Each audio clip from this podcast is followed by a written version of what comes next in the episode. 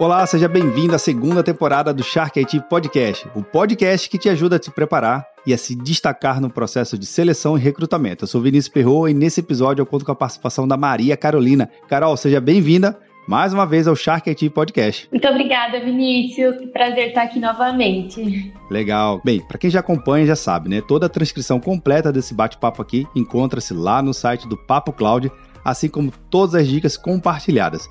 O link está na descrição do seu agregador de podcast favorito. E não se esqueça de compartilhar esse episódio. Carol, vamos lá. O bate-papo aqui é falar sobre a importância da cultura do feedback dentro das equipes. Explica aqui pra gente que cultura é essa. É, Vinícius, eu acredito que seja muito importante para as empresas essa cultura de feedback. Por quê?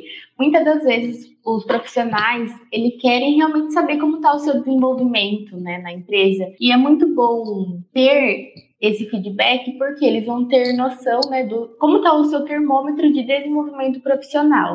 Então, é alinhamento de expectativas, ele promove um ambiente de trabalho onde todos têm voz e autonomia, né? E é uma forma de impulsionar a equipe. Agora, Carol, uma dúvida que eu tenho aqui. Uma coisa é eu receber o feedback, também outra coisa eu dar o feedback. E aqui eu vou dividir a minha pergunta em, em dois momentos. Eu posso e devo dar o feedback também para o meu chefe, por exemplo? Eu acredito que os gestores devem ser abertos também a feedback. Porque muitas das vezes pode ser que o profissional veja alguma atuação que pode ser melhorada e acredito que esse feedback é muito válido, porque muitas das vezes pode ser que o gestor não, não tenha percebido, né? Ou não tenha pensado de uma forma que a tarefa pode ser feita. Então é muito importante dar o feedback, mas também estar aberto a receber. Ter essa autonomia, né? Dessa autonomia que você também comenta, Carol, o feedback ele não pode ser somente dado naquela reunião de encerramento do ano, não, né?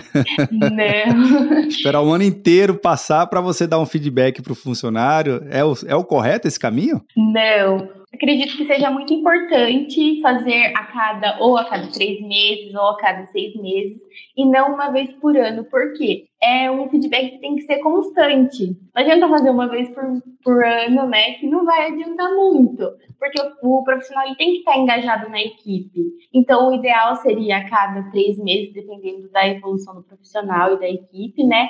ou a cada dois, cinco meses, vai depender muito da cultura da empresa, mas acredito que seja muito importante, até por engajamento do profissional. Muitas das vezes o profissional está desenvolvendo muito bem, está indo super bem, está conseguindo entregar até além do esperado, então acredito que isso tem que ser falado também para engajar ele para ele se sentir valorizado também na empresa. Isso é muito importante. Super legal. Agora, Carol, uma outra dúvida também que eu tenho em relação ao feedback, ele tem que ser minimamente estruturado, né? Não sei, não pode ser aquele conceito do ah, eu acho que você está indo bem ou eu acho que você está indo mal. Tem que mostrar dados e fatos, trazer alguma coisa evidência, né? O gestor, principalmente, ele tem que conseguir, feito você falou, se o, o colaborador está exercendo uma boa função, um bom trabalho, que seja pontuado exatamente quais são os pontos positivos para com que aquele trabalho está sendo entregue e também quais são os pontos que estão faltando ali para complementar e falar, olha, cara, você está bem pertinho aqui para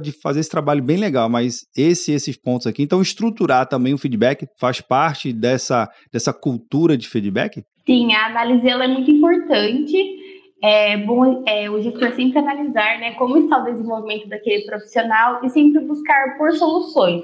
Por exemplo, olha, profissional, nesse projeto você pode melhorar nesse ponto. Sempre trazer, né, o ponto que ele precisa melhorar e quais as medidas de ação, né? Muitas das vezes pode ser que o gestor não traga a maneira de ação, né? Só fale o ponto que o profissional precisa melhorar, mas é bacana também ele trazer o ponto de ação e também estruturar, né?